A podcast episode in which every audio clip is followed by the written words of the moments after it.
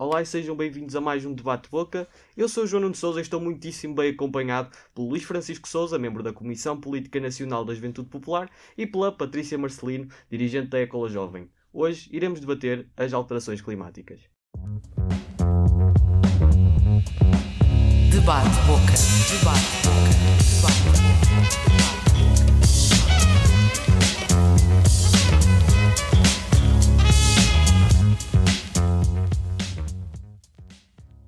Bem, uh, estamos aqui muito bem acompanhados, como acabei de dizer. Uh, Luís, uh, muito bem-vindo. Obrigado. o Luís tem 27 anos, é licenciado em Ciências Políticas pelo ISC, é vogal da Junta de Freguesia de Arroios pelo CDSPP e da Comissão Política Nacional da Juventude Popular.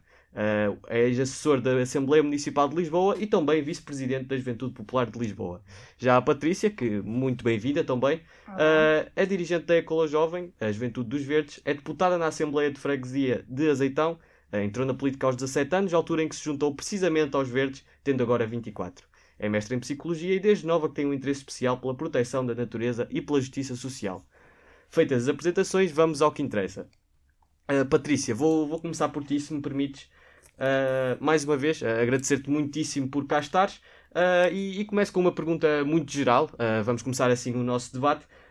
faz sentido para ti debater a questão das alterações climáticas e pergunto já agora porquê? Ok, um, desde já agradecer pelo convite e agradecer também um, a presença também do meu companheiro que está aqui. Uh, e queria dizer, claro, que faz sentido, ou seja, este é um dos assuntos que os verdes uh, há muito trazem ao, ao, Parlamento e é um debate que faz sentido hoje e cada vez mais temos noção de que é um debate que faz sentido, visto que as alterações climáticas cada vez estão mais presentes na discussão diária, tanto na, no espaço mediático como nas conversas no dia a dia com os nossos amigos, com os nossos familiares, porque acabamos por cada vez mais sentir estas alterações climáticas. Eh, ou seja, passou, a ser, passou de ser uma especulação, se calhar há uns anos se calhar, falávamos assim como algo inatingível, para agora ser o nosso dia a dia, e nós todos os dias temos notícias, não é? Do que é que as alterações climáticas fazem no dia a dia, na nossa vida. Luís, uh, mais uma vez, uh, ser muitíssimo bem-vindo a este debate. Uh, Faço-te a mesma pergunta que fiz à Patrícia, ou seja, uh, porquê é que tu achas, e se achas, obviamente, que faz sentido debater este tema das alterações climáticas e pergunto também ainda se faz sentido falar numa emergência climática. Sim, eh, obrigado João pelo convite que nos fizeram para estar aqui. Obrigado também Patrícia, vamos poder conversar aqui um bocadinho. Um, eu, a nível daquilo que se faz sentido discutir as alterações climáticas, eu acho que sim, faz todo o sentido. Até por causa de um, de um ponto que que eu vou bater sistematicamente ao longo das minhas intervenções, que é não tanto para perceber se nós estamos de acordo em relação aos conceitos ou ao problema em si, mas por causa de uma questão de políticas públicas. Não é? Nós somos políticos, estamos aqui para fazer políticas públicas, não é? ações concretas. E isso é que eu acho que é a principal falha quando nós falamos destas questões do clima, que é muitas vezes falamos, debatemos, conversamos, sem sombra de dúvidas, só que depois não passamos para a fase da execução. Não é? E o debate é sempre essencial se for numa perspectiva de nos fazer pensar e de nos fazer elaborar políticas públicas e decisões concretas. Pegando um bocadinho naquilo, na segunda questão que tu fizeste sobre se temos uma crise climática, não é? Eu acho que eu não queria estar a fugir um bocadinho do desafio que lançaste aqui, mas eu acho que o mais importante de discutir eh, se temos uma crise climática ou não, acho que o importante é discutir, havendo ou não uma crise climática, que diferença é que isso faz na prática. Porque é assim, o, o, processo de decisão política faz-se em, em, cinco paradigmas diferentes, cinco níveis. Portanto, internacional, a nível do Estado Central, a nível dos municípios, das juntas de freguesia e dos indivíduos. E aquilo que eu tenho sentido quando nós discutimos esta questão da crise climatérica é que a discussão é muito focada nos dois extremos da equação. Ou seja, falamos muito de quais são os compromissos a nível internacional, europeu, uh, os processos de descarbonização, os pactos, os acordos, e isso é necessário, sem sombra de dúvidas, e depois focamos muito a discussão no outro extremo, que é a ação individual, não é? Ou seja, promovido por uma série de influencers e mesmo empresas que muitas vezes nos tentam uh, fazer com que nós consumimos determinados produtos, naquilo no, no greenwashing, somos todos os dias uh, inundados com a necessidade de comer menos carne, uh, passar a usar meios de mobilidade suaves, automóveis elétricos, portanto, nestes dois extremos, parece-me que a discussão está bastante encaminhada. O problema é que nós, de repente, começamos a ver, e das cinco entidades que eu aqui referi, três têm um papel nebuloso e que não é de todo definido, que é o Estado Central, os municípios e as juntas de freguesia. Portanto, pergunta número um, como é que nós podemos estar a falar de ambiente e de crises climatéricas se não sabemos qual é que é a entidade que tem a tutela pelas florestas? O que é que está a ser feito nesse sentido? Qual é que é a entidade que tem a tutela das redes ferroviárias?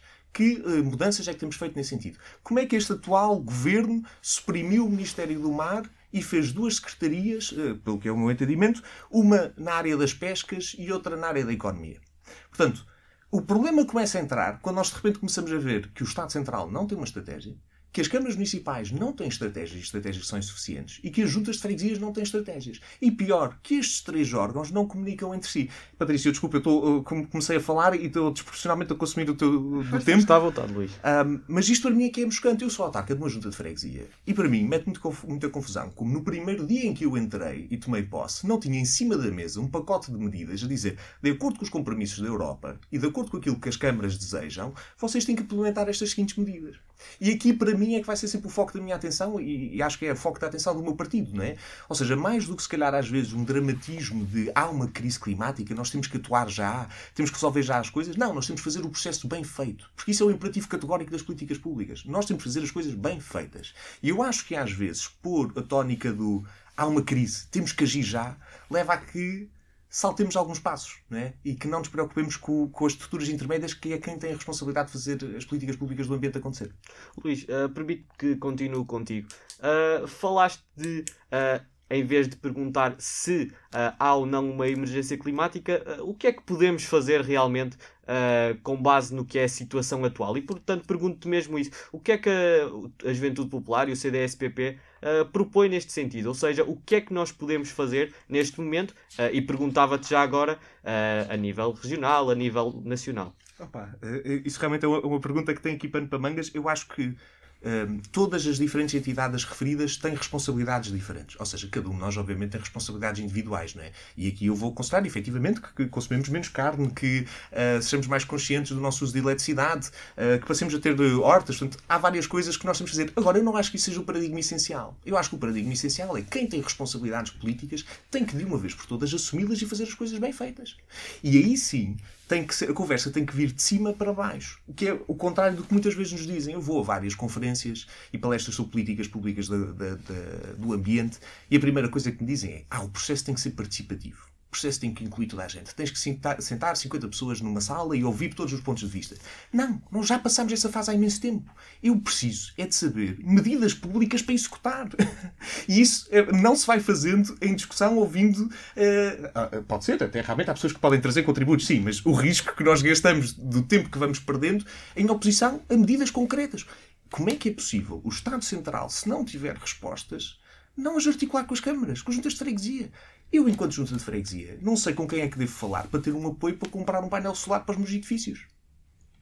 Ninguém me disse isso. Agora vai haver um programa que é o Portugal 2030, que vem uma série de fundos para apoio e estímulo do desenvolvimento do país. Uma dessas secções é uma secção da área do ambiente. Ninguém nos disse que nós podíamos concorrer diretamente a esses fundos. E ninguém nos disse como é que isso podia ser feito. Portanto, quem tem responsabilidade é o Estado Central que tem que falar com as câmaras, as câmaras têm que falar com as juntas e as juntas têm que falar com as pessoas.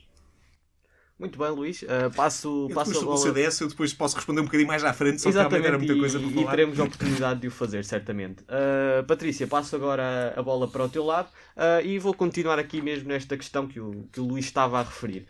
resolver os problemas que hoje se verificam no nosso, no nosso ambiente uh, está nas mãos de quem, verdadeiramente? Porque muitas vezes vemos várias campanhas a apelar à ação individual, através da reciclagem, por exemplo, uh, lá está, ao, ao, menor consumo de carne, uh, mas a vosso ver, esta ação passa sobretudo pelas pessoas, passa sobretudo por quem faz as leis, pelas grandes empresas. Qual é a vossa visão em relação a este tema?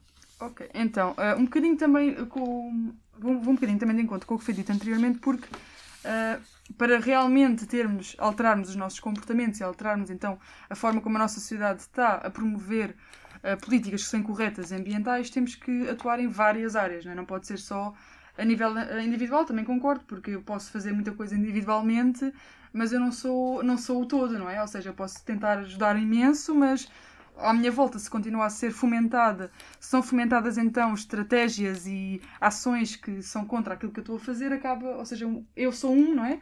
Apesar de se, é, é importante, todos nós também temos a consciência individual, mas passa também muito por a comunidade também transmitir esta, esta consciência para o todo, ou seja, todos nós uh, percebermos que é importante reciclarmos, que é importante uh, promovermos então uma, uma gestão correta das nossas florestas, protegermos as no estas nossas florestas, não poluirmos, uh, reduzirmos os, os, o efeito de estufa nas nossas cidades tendo melhores transportes públicos, mas isto passa tudo também pelo Poder Central, tal como já, já disse, não é? Uh, pelo Poder Central e também pelas, pelas, pelos municípios, também pelas autarquias. Uh, isto passa muito então por uma consciência também política, ou seja, as leis, as nossas leis, nos reforçarem, nos obrigarem, entre aspas, não é? A aplicar determinadas, determinadas estratégias. Como, por exemplo, se sabemos que os transportes públicos são, e já está mais que provado, não é? São mais-valia para a redução de, de, dos, dos gases dos, dos gases responsáveis pelos efeitos de estufas nas cidades, então tem que ser uma estratégia política, ou seja, tem que ser as autarquias e o governo central a promover estes transportes públicos, porque não é o indivíduo em si que vai comprar o transporte, não é? Tem que ser um poder central, um poder autárquico que compre então este e que fomente este utilizar o transporte público, não é? Ou seja, para além do indivíduo também depois ter a consciência de, olha, tenho que utilizar o transporte público porque é melhor para a cidade, se calhar é melhor para, e também é melhor para o meu bolso, não é? Porque já sabemos que é melhor também.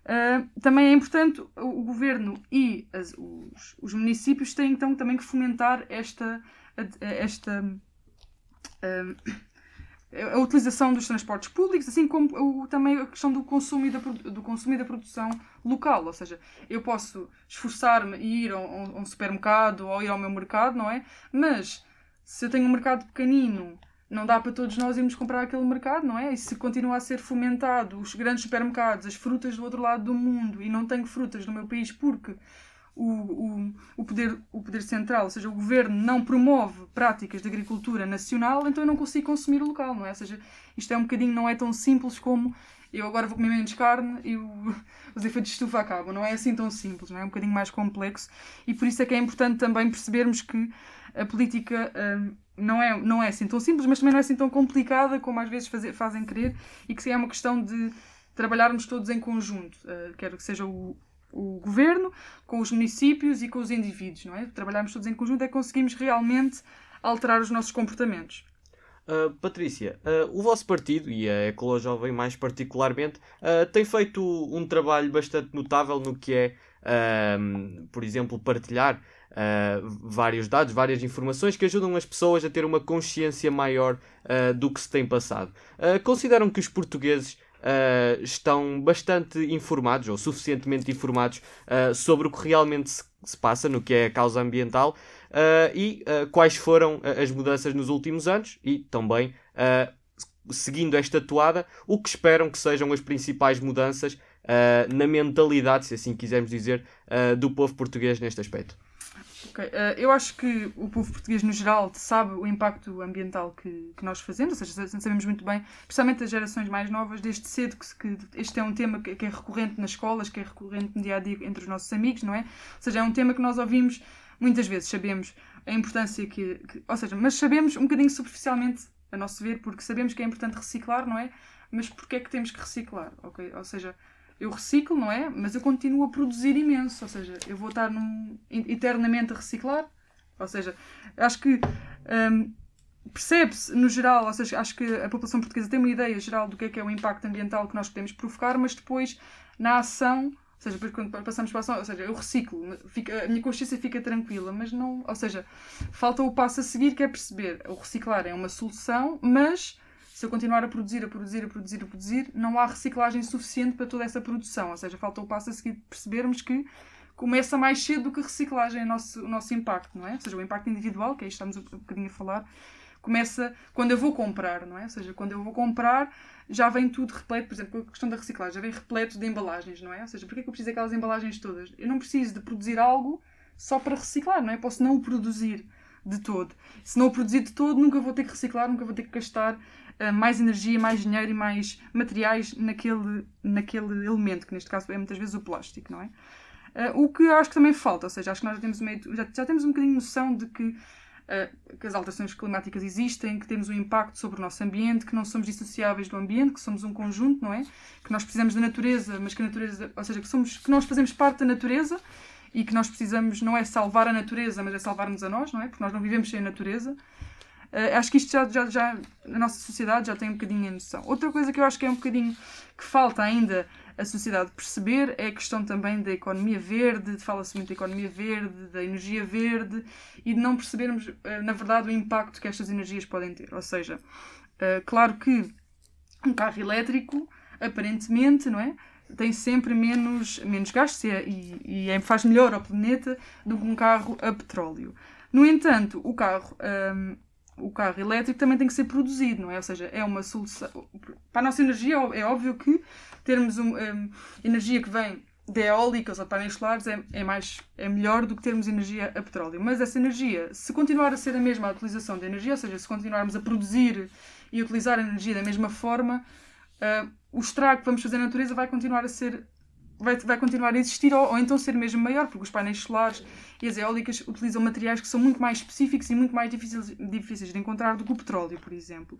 Ou seja, falta-nos ainda perceber um bocadinho que não é apenas passar do carro a petróleo para o carro a elétrico que se vai mudar alguma coisa, porque se continuamos a produzir, vamos continuar a gastar o nosso, o nosso planeta, não é? E não é essa transição que resolve o problema. Temos que perceber que é um problema estrutural da nossa sociedade e percebemos que a nossa produção é exagerada, que exageramos na produção, que há muito, muito desperdício em quase todas as áreas que nós produzimos, desperdiçamos muito e que o, o que falta é percebermos que o, a verdadeira causa também da destruição do nosso planeta é também esta produção, esta produção uh, em excesso, que não é necessária e percebermos que passar de uma energia a petróleo para uma energia verde, mas continuarmos a produzir energia ou mais, não é? Do que atualmente produzimos com para uma parte, ainda por cima é só para uma parte da população mundial, que não vai resolver o problema uh, da poluição, nem o problema das alterações climáticas. O, o, o, que vai fazer é que a nossa consciência no momento fica tranquila, não é? Porque estamos num carro elétrico, não estamos a poluir naquele momento, mas alguém está a poluir para nós termos o, o carro elétrico, não é? Acho que é isto que falta um bocadinho percebermos. Não estou toda a dizer que o carro elétrico uh, é melhor ou pior do que o carro a petróleo. Estou a dizer que a produção é a mesma, apesar do, do carro elétrico, obviamente, é melhor para as nossas cidades, mas que temos que ter, ter aqui, falta este, este ponto então de percebermos que energia verde, na verdade, só é verde se houverem outras políticas por trás. Então, Patrícia, eh, o que é que tu achas que falta para que a população em geral fique mais informada uh, neste aspecto? Ou seja, já, já vimos que o povo português não é completamente ignorante acerca deste tema, uh, especialmente das gerações mais novas, como disseste. Uh, mas o que é que falta? Uh, obviamente que podemos sempre pegar na questão da escola, do ensino, mas muitas vezes as pessoas mais ignorantes acerca deste tema são as gerações mais velhas. Como é que conseguimos chegar a essas pessoas? Eu acho que primeiro temos que ter uma educação ambiental, mas temos que chegar às pessoas de uma forma, não de uma forma que às vezes acho que, acho que é o que acontece, ou seja, não vamos chegar ao pé das pessoas, não é? E dizer que nós achamos que é assim que se faz. Mas tentarmos explicar, isso já acontece muitas vezes nas freguesias, principalmente, em que os próprios autarcas vão ao pé das populações e ensinam e explicam, por exemplo, com a questão dos pesticidas. Porque há pessoas mais velhas que utilizam muito mais pesticidas porque houve uma altura que lhes ensinaram que utilizar mais pesticidas era melhor para as suas plantas, não é? Mas alguém, também, alguém lhes ensinou isso. O importante é nós, enquanto cidadãos também, enquanto autarcas e, ou, enquanto políticos que, que, que, somos, é? chegarmos ao pé das pessoas de uma forma um, saudável e aberta, é? com uma mente aberta, de lhes ensinar e de lhes dizer: olha, isso não faz bem, nem para si, nem para os outros, de explicar de uma forma que tem que ser mesmo de, de intimidade e de, e de, de compreensão e explicar o que é que pode ser benéfico ou não para eles e explicar o impacto que as suas ações têm também uh, na comunidade. E acho que tem que ser assim, assim, através de uma comunicação mais, mais próxima, porque se queremos atingir as populações que não têm tanto acesso também à televisão ou às redes sociais, temos que ir mesmo à porta das pessoas, mesmo à porta das pessoas. E acho que falta um bocadinho, se calhar, esse trabalho, muito das freguesias e dos municípios, de chegar mesmo ao pé e ensinar isso. Não, e, e acho que era muito, é muito benéfico mesmo para as populações ter essa proximidade, até porque depois as próprias pessoas sentem-se à vontade de perguntar, não é? Se alguém for ao pé deles tentar ensinar, eles depois sentem à vontade de olha, vou ali perguntar se calhar como é que se faz, porque a pessoa mostrou interesse em mim eu também vou mostrar interesse no, no, que, no que estou a propor. Em relação às populações, às, às gerações mais novas, eu acho que também um, como há muita, há muita informação também, não, também temos que ver esta questão, não é? Temos muita informação sobre as alterações climáticas e às vezes é um bocadinho difícil percebermos o que é que será que é, que é verdade, o que é que será que é mentira. Por isso eu acho que aconselho sempre às gerações mais novas a, a verem de onde é que são as suas fontes. Ou seja, estão a ver uma fonte, mas a fonte é fidedigna, de onde é que vem aquele estudo? É um estudo que foi feito no Facebook ou é um estudo realmente uh, que foi feito pela universidade e que tem, e que tem mérito? Uh, porque acho que também às vezes as gerações mais novas também depois utilizam alguns argumentos que não são não são realidade e que são um bocadinho ou seja ficam um bocadinho na fantasia que não que não é real. E dizer também que é muito importante nós vermos também fontes do nosso país porque a nossa realidade não é a realidade da América por exemplo. E nós não podemos comparar às vezes as realidades queremos fazer políticas locais temos que perceber a realidade do nosso país e não fazer comparações. Como é óbvio somos um mundo não é? As nossas políticas vão ter sempre interferência também nos outros países, porque somos um mundo e a poluição não fica só num país. Mas acho que é importante também termos esta noção de ver fontes fidedignas e do nosso país para percebermos o que é que está a ser feito no nosso país. Muito bem. Uh, Luís, uh, perguntava-te agora uh, algo um pouco diferente. Ou seja, eu falei-te no início da questão da, da emergência climática e, e volto aqui a, a, a referi-la, não para te perguntar acerca dela em específico, mas se podemos sacrificar de certa forma a nossa economia uh, para sermos mais verdes, se achas que é necessário uh, e se achas que é preciso fazê-lo. Uh, e gostava de te perguntar também se, por exemplo, é verdade que ser mais green é mais caro do que não ser. portanto, gostava de colocar aqui nesta balança a economia e o meio ambiente. Como é que podemos fazer este equilíbrio? Sim, um, tentando responder esta, porque há aqui várias coisas que a Patrícia disse que eu também Sim, está, está à vontade para, para responder. Falar um bocadinho sobre elas. Sobre se nós temos que sacrificar a nossa economia em prol da resolução uh, climática. Eu acho que, ou seja, vai ser sempre necessário fazer qualquer espécie de sacrifício, sem sombra de dúvidas. Nem que seja no momento em que nós decidimos, enquanto decisores de políticas públicas, deslocar fundos que eram destinados a uma determinada coisa para sustentar outras coisas quaisquer, não é? É um investimento nesse sentido. Portanto, haverá sempre consequências e penalizações. Nós, da nossa parte do CDS, sempre tivemos o posicionamento que uma coisa não tem que vir num choque diametralmente com o outro. Ou seja, se nós eventualmente tivermos mesmo numa emergência climática, a última coisa que nós queremos acrescentar acima disso é uma emergência social uh, associada a uma tentativa de subverter mais de 200 anos de uma lógica e de um determinado funcionamento do sistema. Não é? Portanto, uh, em vez de queremos mudar tudo transversalmente, nós temos que tentar encontrar aqui pontos de consenso e equilíbrio entre as várias coisas, não é? para evitar que as pessoas também façam uma associação entre a necessidade de salvar o planeta com isto vai-me custar, isto vai ser um sacrifício, vai ser uma penalização, que é, por exemplo, aquilo que nós não temos com a reciclagem. Né? A reciclagem, pá, ao início foi uma chatice, mas não é uma consequência direta, não é uma coisa que veio piorar a vida das pessoas. Portanto, eu sou muito uh, uh, consciente e preocupado com este binómio de temos que sacrificar a economia em oposição a sacrificar o ambiente. Até porque nós vemos que muitas vezes as empresas são as primeiras a tentar dar a volta, né? Quem é que vende cigarros eletrónicos, as tabaqueiras, né? Quem é que vende carros elétricos? Os, os, os vendedores de carros, né? Os produtores de carros. Portanto, uh, eu acho que o próprio mercado, assim que perceber que há uma necessidade e uma vontade por parte dos consumidores tenta se adaptar para isso e para oferecer, dar uma oferta nesse sentido. Não é? O mercado é relativamente dinâmico e orgânico nessas respostas. Eu, eu tenho sempre só aqui uma questão, que, que era aquilo que eu também queria uh, responder aqui a algumas questões que a Patrícia aqui colocou. Eu acho que sou muito mais pessimista do que a Patrícia é. Um, eu, eu, acho que há uma história que aconteceu ainda hoje que exemplifica perfeitamente o estado da situação em que, em que nós estamos. Antes sequer de falar das empresas e responsabilidade do Estado Central, eu hoje, uh, estamos agora na primavera, é uma boa altura para plantar. E uh, fala-se muito da questão das abelhas e da questão das polinizadoras. E hoje liguei a um funcionário lá da junta porque tinha visto à volta das árvores, as árvores estão no chão, é à volta das árvores costuma haver assim umas zonas de canteiros. Pá, e lá na minha freguesia, grande parte deles não tem nada. E eu pensei, pá, isto é um sítio giro para se plantar aqui umas eh, polinizadoras para virem as abelhas, agora é a altura dos plantios. Liguei a um funcionário e disse: Olha, hum, pá, para nós, eh, aqui esta questão das árvores, como é que é com a questão das telas? Ele disse: Ah, se forem árvores de alinhamento em avenidas estruturantes, portanto, a Avenida da República, é responsabilidade camarária, se não é responsabilidade da Junta. Ah, ok, boa. E a zona circundante às árvores? Ah, mas, mas em que sentido? Na, na, na, no, no desmatar? Eu disse, ah, não, desmatar aí é responsabilidade nossa. Senão, eu disse, não, não, não, para fazer uns plantios, para plantar ali só umas polinizadoras, só pá, aquilo não tem nada. Ah, não, não, não pode ser, isso é camarário, pá. Isso é responsabilidade da Câmara, a Câmara não nos permite fazer esses plantios, até porque põe em risco a estabilidade da própria árvore por causa da. Epá, e isto é o ponto em que nós estamos. Eu acho que nós temos que perceber que antes de sequer estarmos a discutir a necessidade de reestruturação do Estado Central ou uh, as respostas sistémicas das empresas, nós estamos num ponto muito mais inicial que isto tudo. E eu acho que a Patrícia estava a dizer que se os autarcas consciencializarem, epá, nós, como decisores políticos, não temos a mais pálida ideia do que é que temos que fazer.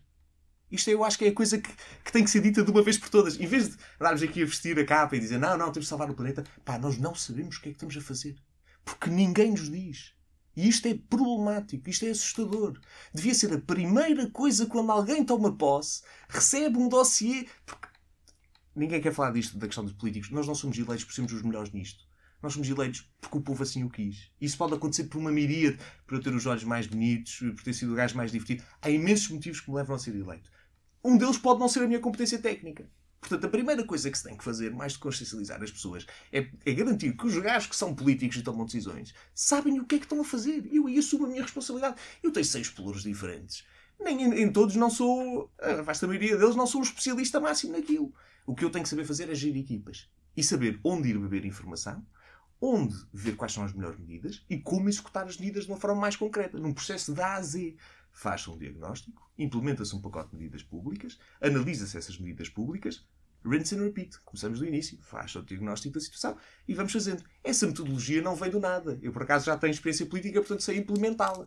Só que nós estamos num ponto muito mais primário do que queremos insistir. Portanto, eu acho que o essencial é, de uma vez por todas, pá, quem é que são as referências nesta questão do associativismo para ensinar quais são as políticas públicas a implementar? Não há. Não há. Isso é muito problemático. Portanto, antes de sequer estarmos a falar do lítio ou da necessidade das empresas uh, terem preocupações verdes ou mudarem o perfil de consumo, temos que pôr os políticos a ser consciencializados desta situação de uma vez por todas. De alguém que diga, meu amigo, não é difícil, tens aqui um pacote, 10 medidas, executa, vê se funciona. Se não, tem aqui outras 10 para tentar. Isso é que é o ponto da discussão onde nós estamos. Não é o ponto da Greta Thunberg de sair à rua dizer vamos todos morrer. Não, estamos numa base muito mais primária, com muito mais atraso do que deveríamos estar. e isto é que eu sou um pessimista. Pá, há coisas que me deixam maluco. Eu vou ter que ir para Guimarães agora para o Congresso Nacional do meu partido. Sai mais barato e é mais fácil eu ir de carro do que ir de, de, de comboio. Patrícia estava a dizer a questão dos transportes públicos serem mais benéficos para o bolso. Como é que é possível que não sejam? Como é que é possível que eu não consiga chegar a tomar de comboio? Isto é que é o ponto surreal da coisa. É mais fácil, é mais barato e de, de carro. O problema é que depois as pessoas dizem ah, então tem que se tornar o carro mais caro. Pá, não, não, não tem que ser uma consequência negativa, não é? Nós temos é que fazer o investimento na ferrovia uh, de uma vez por todas. Agora, voltamos sempre ao mesmo problema. Porque é que a entidade, isto é que é coisa chata e ninguém quer falar porque isto é aborrecido para quem não gosta de políticas públicas, mas porque é que a entidade que gera as ferrovias é a mesma que gera estradas e que o orçamento tem que escolher se gera uma ou outra? O que é que é politicamente mais agradável? Gerir estradas, não é gerir ferrovias. Porque ferrovias não têm assim tanto movimento e gastam muito mais dinheiro. Portanto, voltamos sempre ao mesmo problema. Isto é sempre uma questão de tutelas. Quem é que tem a responsabilidade de resolver os problemas? O que é que está a fazer? E porquê é que não está a resolvê-los de uma vez por todas? Portanto, isto vai ser aquilo que eu vou estar sempre a bater uh, para trás e para a frente nisto, porque eu acho que mais do que uh, se é o nuclear, se é preciso sacrificar a economia, se é preciso ter consciência individual, epá, é só preciso que se façam as coisas bem feitas. Isso devia ser o, o pressuposto número um da política em qualquer atuação. Um, é, é, bastante interessante esse ponto que acabas de mencionar, o ponto da ferrovia, por exemplo. Uh, acho, por exemplo, que Uh, seja praticamente impossível eu deslocar-me até trás dos montes de comboio. Uh, acho, por exemplo, que os, os preços que se praticam neste momento uh, não incentivam nada o uso de, da ferrovia por parte da população. portanto, agora, Patrícia, passava-te a palavra. gostava que, que desse o teu comentário acerca deste assunto não só da ferrovia, mas também, uh, e falando deste aumento dos combustíveis que, que tem sido cada vez maior nos últimos tempos, uh, houve várias pessoas que já o justificaram como, uh, e o Luís pegou mesmo nisso, uh, como sendo um incentivo para as pessoas usando menos carros. Uh, achas que é por aí? E depois também te colocava a mesma pergunta que fiz ao, ao Luís, ou seja, como é que tu fazes este equilíbrio entre economia e ambiente? Ok. Só, antes de só te responder, só queria pegar aqui numa coisa claro. também. que, pronto, que falou-se aqui também da questão da, da, da emergência climática e de que a emergência climática um, não era obrigatoriamente uma emergência social, ou seja, o que não provocaria uma emergência social. Mas a ver da, dos verdes a emergência climática é uma emergência social porque a emergência climática provém de, de más políticas sociais e de, de, e de, de sucessivos, sucessivos anos de, de políticas capitalistas que têm estragado um pouco o nosso clima e o nosso ambiente. Por isso não podia, não podia deixar de dizer que para nós emergência social e emergência climática têm um ponto grande em comum. Uh, em relação ao carro e, à ferrovia, eu concordo também, também fui a Guimarães ainda, também aqui com a Marta, fui a Guimarães também uh, numa iniciativa da Ecola Jovem e fomos para Guimarães para também estar com a nossa deputada, com a Mariana Silva, Uh, e ela também nos contou como ela antigamente ia de, de, Lisboa para Guimarães, que é a terra dela, não é? Ia diretamente com o Alfa e atualmente o Alfa nem sequer para em Guimarães. Tem que se trocar no Porto para depois ir para Guimarães. Uh, e a preços que nós, pronto, que, que, eu concordo claramente que quando eu disse que é bom para o bolso, por exemplo, atualmente aqui nesta zona é, porque eu também sou da margem sul, não é? E atualmente com um passo de 30, 40 euros é bom para o meu bolso e nunca se, nunca se ia comparar ao preço de gasóleo que eu iria gastar. Uma, uma questão que nós queremos dizer é que, primeiro, não achamos que, que a solução não é aumentando os combustíveis que se vai fazer com que as pessoas utilizem menos o, o carro. Porque se eu não tenho sítio para andar com autocarros, com ferrovia, eu, não, eu, eu preciso do carro. E também gostava de esclarecer que, a ver também dos verdes, a nossa ideia não é acabar de vez, de um momento para o outro, com os carros, nem pouco mais antes, porque vai sempre existir regiões que vão precisar do carro. Há pessoas que vão sempre precisar do carro. Não é? Se eu vivo numa aldeia no meio do Alentejo, eu não vou ter uma ferrovia para a minha aldeia se for, se for uma ou duas pessoas a viver, não é? Como é óbvio, o carro não é algo, não é um alvo a ser abatido de todo.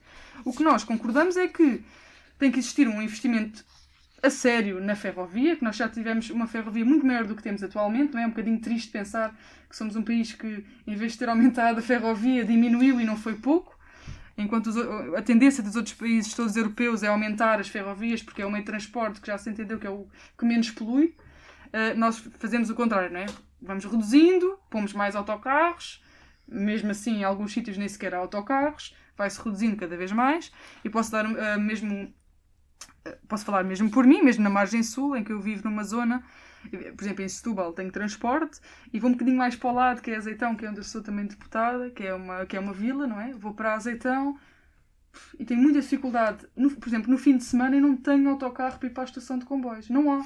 Simplesmente não há. Ou seja, se eu no fim de semana quiser me deslocar para Lisboa ou quiser ir para outro sítio qualquer, eu não consigo, tenho que ter um carro.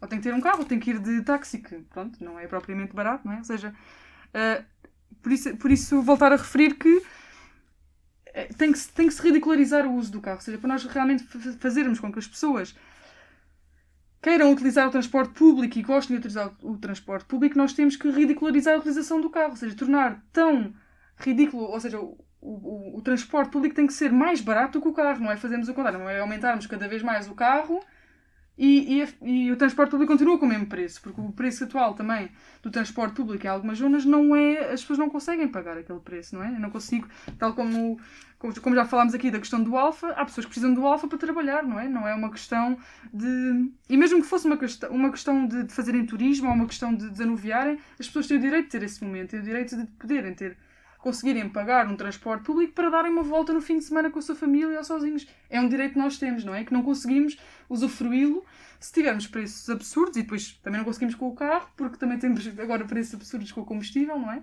Mas já sabemos que este aumento do combustível era algo que era esperado, porque cada vez mais já sabemos que o petróleo não é, não é infinito e que algum dia este aumento do, dos valores iria acontecer. Agora, o que temos que perceber é temos que reformular mesmo a ideia que nós temos de transporte público e perceber, um, principalmente também a ferrovia. Nós, já, nós tivemos durante muito, nós temos já estruturas, nós não investimos nas estruturas, não é? Ou seja, nós temos, mas não investimos, agora precisamos de investir de.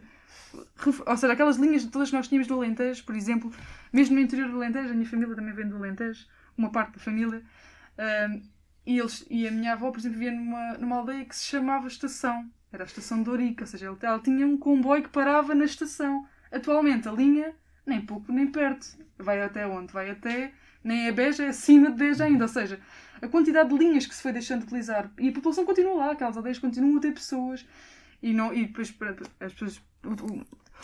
Utilizamos sempre o argumento, ah, mas não são assim tantas pessoas, mas são pessoas da mesma continuam lá a viver e se nós incentivarmos as pessoas a voltarem para o interior, mais pessoas vão voltar para o interior. havia mais pessoas. Não é? Vão voltar as pessoas e vamos tratar de um assunto que, pouco se, que às vezes não se gosta de falar, mas que tem que se falar, não é? Que é a questão do interior de Portugal. Se nós não, não investimos no interior de Portugal, como é que vamos promover as pessoas? As pessoas não vão, não vão viver para um sítio que não tem transporte, não é? Não tem transporte, não tem cultura, não tem incentivos para a agricultura também mais, mais pequena, não é? Só para, para, para a agricultura intensiva, como os olivais intensivos o amendoal intensivo, isso faz com que as pessoas também não querem ir para o interior, ficam cada vez mais aqui na cidade. Uhum. Ou seja, é daquelas... que... desculpa, só interromper. Eu acho que isto é daquelas coisas que realmente depois cria-se aqui pontos de, de contacto entre os partidos, não é? Nós temos os dois extremos mais opostos. Quer dizer, nós estávamos antes, porque já não temos representação parlamentar, portanto. acho que estamos no mesmo, no mesmo saco em relação a isso.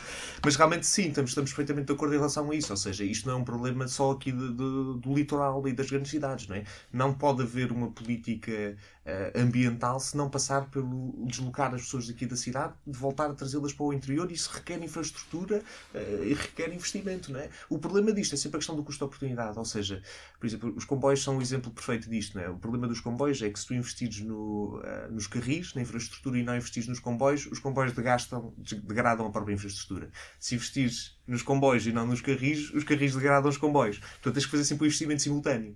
Só que isso é um imenso dinheiro, não é? E isto é sempre o problema que nós vamos ter na resposta às alterações climáticas, não é? Não vai dar para salvar o mar, as espécies, uh, os comboios, uh, a energia, tudo de uma só vez. Vai ter que haver foco, não é? E eu acho que é necessário definir quais são as prioridades e perceber onde é que se pode desviar o financiamento ou não. Mas desculpa, eu interrompi-te, estavas a dizer uh, com, com a entrada do dinheiro, agora europeu, acreditam que, e, e é pergunta agora a vossa opinião, Uh, começava por ti, Luís. Acreditas que com, com este dinheiro que vai entrar, uh, estás uh, otimista em relação à, à porção deste dinheiro que irá ser usado para termos melhores condições no que toca ao meio ambiente? Não, não, não estou particularmente. É assim, eu vou-te admitir, eu não sou um especialista no funcionamento do PRR, né? do Plano de Restauração e Resiliência, né? portanto não, não sou um grande entendido sobre essa matéria, mas pelo que eu tenho lido e tenho percebido, não é de fácil acesso essas linhas de financiamento e que acabam por não ser utilizadas particularmente uh, para os fins que eram necessários. Eu digo, por exemplo, a minha área em particular de trabalho e de foco é da cultura.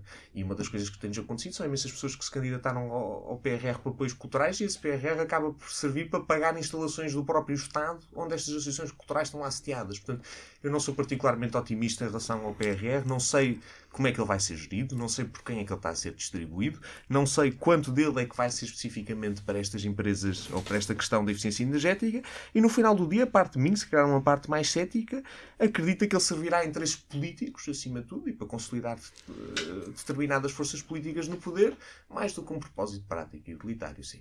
Uh, pego mesmo nesse ponto e, e Patrícia passava para ti. Uh, quando falamos de, de, questões como as alterações climáticas, como o aquecimento global, uh, obviamente que são coisas más, mas será que há alguém a ganhar com isso?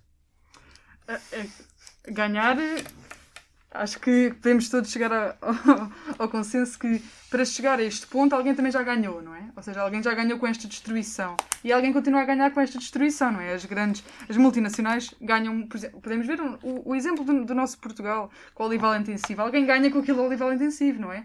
São as populações, não são, pois não? Alguém ganha que não a população, no, no, seu, no geral.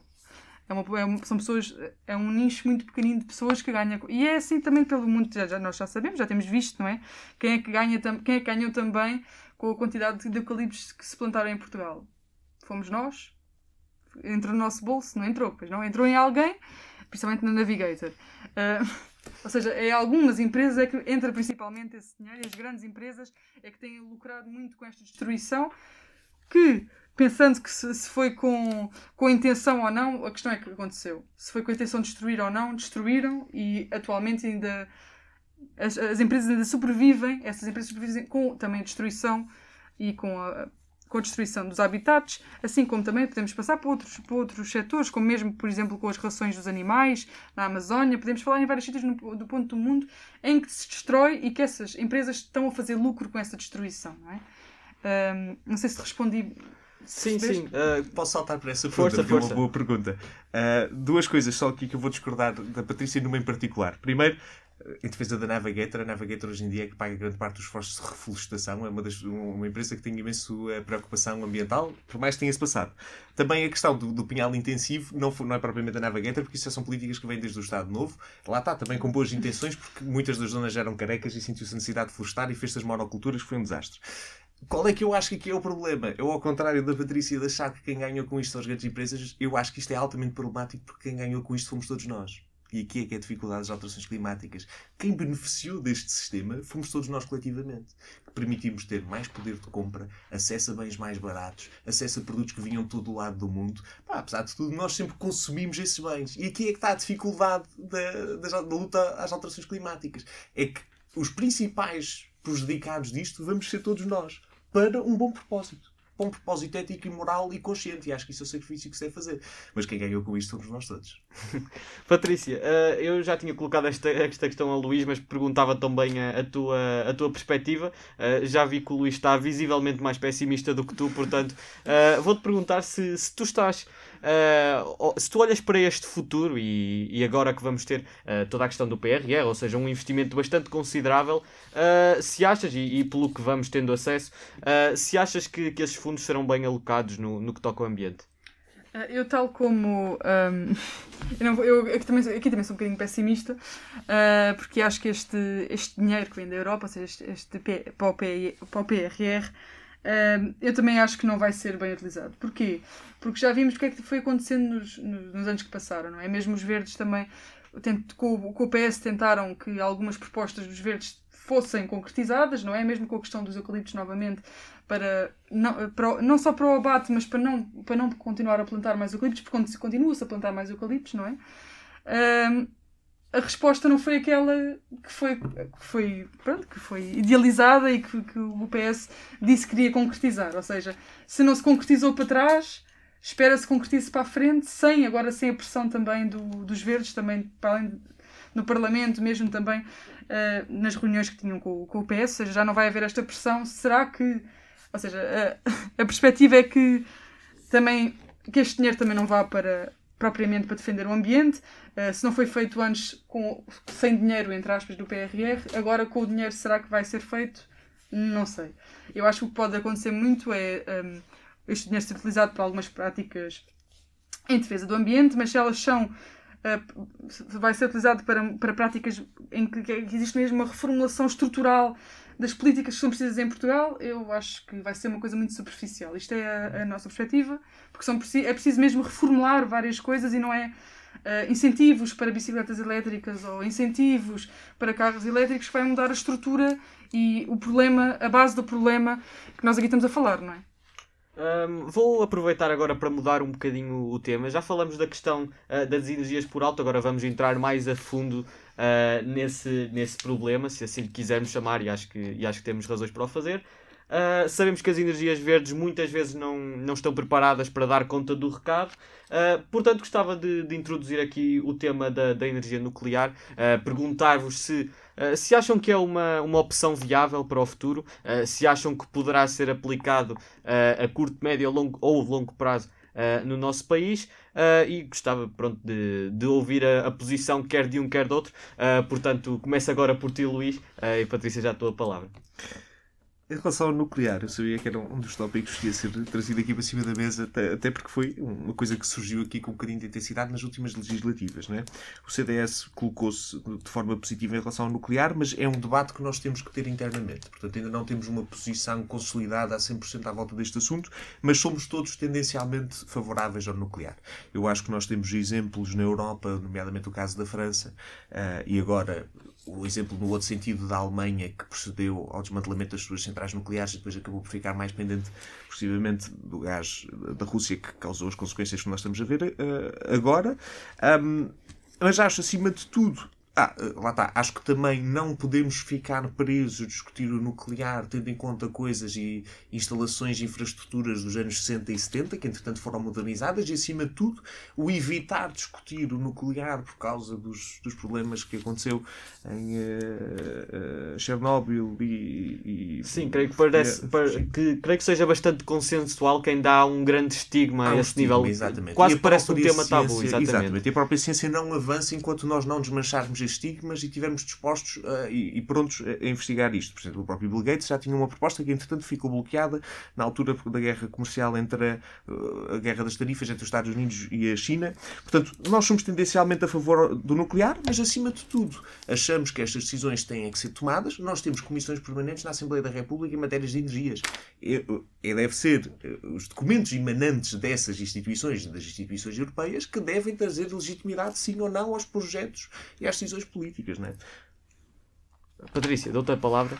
Ok, nós temos aqui uma visão um bocadinho diferente, não é? Daqui da, da visão do Luís e do CDS-PP. Uh, eh, para os verdes, um, para além de tudo o que já aconteceu com, com, as, com, com, os casos de Chernobyl e não só uh, com a energia nuclear, pelos prejuízos que trouxe àqueles países, àquelas populações, à natureza daquel, daqueles países, uh, para nós também é, também é importante termos em conta quem é que, será, quem é que serão os proprietários destas, destas, destas centrais nucleares. Serão empresas privadas que vão beneficiar com esta, com esta energia nuclear? Uh, quem, é que, quem é que são os fiscais destas, destas centrais nucleares? Quem é que vai tomar conta destas centrais nucleares? Isto é um ponto importante também para, para, para esta discussão, tal como o Luís estava a dizer. Eh, para podermos discutir sobre isto, também temos que discutir quem é, quem é que vão ser eh, quem é que vai tomar conta, não é? Desta energia que é tão poderosa e que é tão perigosa, como nós sabemos. E não esquecer de que, claro, que nós sabemos que há casos, como os casos de França, mas também temos casos como o caso mesmo aqui do nosso vizinho do lado, não é? Uh, que é um caso que ainda hoje é uma central antiga, que, que ainda é utilizada, não é? E que polui o nosso rio Tejo e que provavelmente a, a comida que nós comemos, se calhar das plantações de Santarém, vêm todas já cheias de de químicos que nós nem sequer, nem sequer nos apercebemos, não é? Ou seja, uh, temos também de ter em conta, e, e, o caso de Almaraz é um caso que tem que se falar e que já, já foi levado muitas vezes ao Parlamento Europeu, mas que ainda não teve nenhuma. porque são centrais, e tem que ser muito cuidado, não é? Estas centrais antigas que poluem. Uh, e que sabemos que tem um impacto devastador, se nós formos ver como é que, como é que fica o Rio Tejo ao lado da central, é, é verde, não é? Que, ou seja, aquilo não é e pronto, este impacto que é logo real, que nós temos um impacto imediato do que é que as centrais nucleares fazem no nosso, no nosso habitat, é fundamental para a nossa posição continuar a ser uma posição hum, relutante, que temos medo, não é? Temos medo e, e não queremos utilizar uma energia que tem um impacto tão devastador à nossa natureza. Uh, Luís, uh, já que discordaram claramente neste assunto, dava-te aqui a oportunidade de, de intervir não, se quiseres eu acho, responder. Eu acho que as, que as, preocupações da Patrícia fazem todo o sentido. Eu próprio também partilho das mesmas. Ou seja, quem é que terá a responsabilidade de gerir estas, eh, estas uh, centrais? Uh, poderemos discordar se será o Estado ou não a melhor entidade a geri-las. Eu acho que deveria ser, mas esperava que o Estado fosse capaz de fazer muita coisa bem que infelizmente não é capaz de a fazer. Portanto, eu próprio também fico nervoso em relação a isso. E em relação à questão espanhola, sim, eu acho que uh, havendo um risco de contaminação por parte de de uma central nuclear num, num, país vizinho, tem que haver responsabilidades em relação a isso. Portanto, acho que estamos perfeitamente alinhados em relação a esse assunto. Agora, contudo, eu continuo a achar que pode ser uma energia que tem benefícios suficientes, se bem que admito não ser um, um entendido sobre esta matéria, mas é uma visão relativamente consensual no nosso partido, que mereça que haja pelo menos a investigação científica e que se comece a desbloquear as potencialidades para essas nesse sentido. Será o Estado a melhor entidade para gerir ou não? Eh, eh, como é que conseguimos fazer a contenção dos resíduos emanantes dessa, da produção dessa energia? Acho que é uma questão que se vai resolver. Uh, estamos a chegar ao, à, à, reta final deste debate. Uh, portanto, agora colocávamos uma questão um pouco mais geral. Uh, será tarde demais para nós? e estando aqui um pouco a, fugir, a fugir àquelas questões de do vamos todos morrer da, da Greta Thunberg, não queria muito entrar por aí, mas Patrícia, ainda vamos a tempo de, de, fazer uma grande diferença? O que é que já perdemos, que já não conseguimos recuperar? e se podemos esperar um futuro risonho? Eu acho que tarde demais, não é? Enquanto estivermos aqui, não é? Eu acho que nunca será tarde demais para nós tentarmos, uh, tentarmos dar o nosso melhor. A questão é que nós sabemos que chega uma altura que nós, por pouco, ou seja, se não formos todos em conjunto a tentar alterar, dificilmente vamos alterar o nosso futuro. Ou seja, uh, temos que trabalhar em conjunto para existir mesmo uma, uma, mudança. Ou seja, se nós continuarmos também concordo com o Luís que, que é, isto é uma questão que tem que ser falada em todos os partidos, não é? Já não é uma questão e que deveria de ser uma questão central de todos os partidos de falarmos e tentarmos resolver como é que nós podemos melhorar o nosso planeta e melhor, melhorar a nossa sociedade. E, e, e, não é tarde mais, porque ainda temos tempo. Nós sabemos o, eh, o impacto que tem as nossas ações. Nós sabemos muito bem, como casos, por exemplo, em África, de zonas que estavam completamente. Não, não se conseguia plantar nada, não é? Que estavam completamente hum, hum, áridas, completamente, o terreno era completamente árido, que com investimento, integrando a população, integrando a comunidade num serviço de, de, de plantaram imensas árvores, ou seja, conseguiram reestruturar várias zonas e transformar, ou seja, nós temos esse poder ainda e apesar de algumas somos, somos um animal um bocadinho diferente, não é? E temos um poder assim ainda de, de, uma comunidade muito grande do impacto que nós temos no ambiente à nossa volta. Temos um impacto muito mau, mas também podemos ter um impacto muito bom. Podemos ajudar a natureza novamente uh, a crescer. Uh, precisamos é de, urgentemente de pensar no que é que fazemos, ou seja, não podemos ficar eternamente no debate, eternamente na cimeira e depois não passar para a ação, não é? Como nós sabemos, cimeiras que a quantidade de cimeiras que já foram uh, que já foram concluídas, não é? Mas que depois é concluída a cimeira, mas não é concluído o plano de ação, ou seja, não se passa para a prática aquilo que se concorda, não é? E se nós não passarmos para a ação, aí é que vai ser tarde demais, porque aí tarde demais para nós, não é? Porque a natureza volta, volta a, a crescer. Nós é que podemos desaparecer porque deixa de ser um, possível nós vivermos num mundo em que a temperatura, um, o nosso corpo não aguenta aquela temperatura, não é? Ou seja, se, uh, respondendo, eu acho que não é tarde demais, mas que temos que agir no imediato. Bem, para terminar, uh, Luís, uh, vou-te deixar uh, dar a tua opinião acerca desta, desta última pergunta que também fiz à Patrícia e dava-te também espaço aqui para, para algumas considerações finais, algo que tenha ficado por dizer, certamente que foi muita coisa, mas pedia-te que, que resumisses porque, sim, porque sim, não sim. temos muito tempo. Uh, mas pedia-te agora uma consideração final. Eu não tenho grandes considerações a fazer sobre este assunto. Eu acho que, uh, respondendo um bocadinho à tua questão, respondo como respondi no, no início.